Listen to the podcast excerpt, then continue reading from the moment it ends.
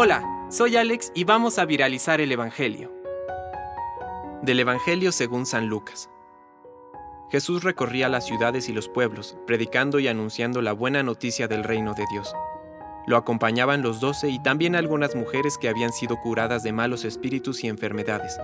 María, llamada Magdalena, de la que habían salido siete demonios. Juana, esposa de Cusa, intendente de Herodes. Susana y muchas otras, que los ayudaban con sus bienes. Palabra de Dios.